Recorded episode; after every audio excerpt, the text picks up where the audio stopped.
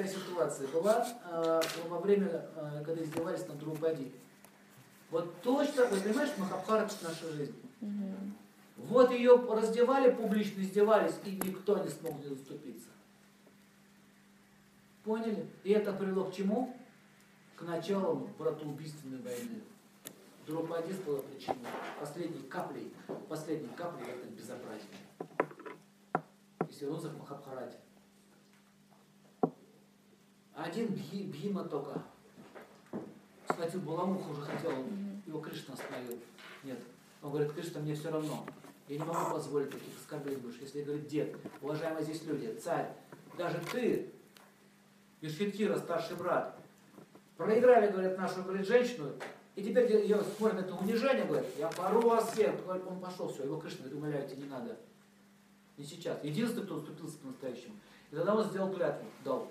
Хорошо. Драупади, в извинение перед тобой я даю клятву, что с этого момента тот, кто тащил тебя за волосы, я вырву его руки. Тот, кто и умою, говорит, твои волосы его кровью. Нормально? Кшатрийские разборки. И это он дал клятву, он выполнил это. Дальше. Тот, кто сажался на свои колени, называл тебя проституткой, говорит. Я, говорит, перебью вот этой булавой, ему колени. Дырет, ты понял мою клятву? Все, ха-ха, посмеемся потом. Так, он так и сделал. Дальше что сказал?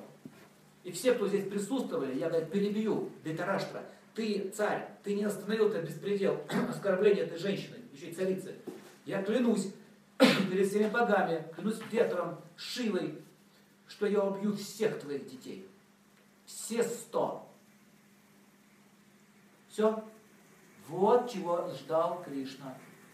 Когда Би, когда Би, Пхима, Пхима, не Пхима, Пхима, даст свое, свое слово. И потом он выполнил свою клятву, выполнил свою клятву. И, и, все, и, и он себя на поле битвы вел как настоящий Ракшас. Он просто...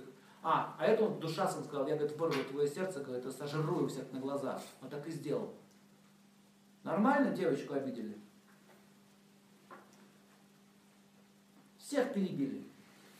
Вот это Силдхара, она дочь Агни была, вообще-то.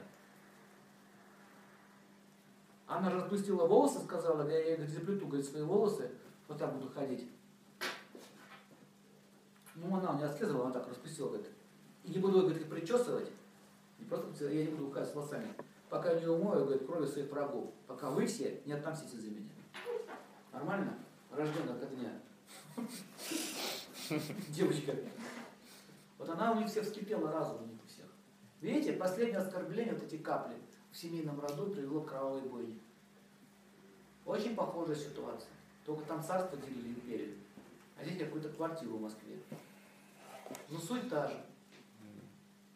Суть та же. Все начинают принимать сторону Шакуни, Дитарашны, Дурьотканы. Интересы свои. А вы защищаете чьи интересы? Вы защищаете не интересы этой девочки.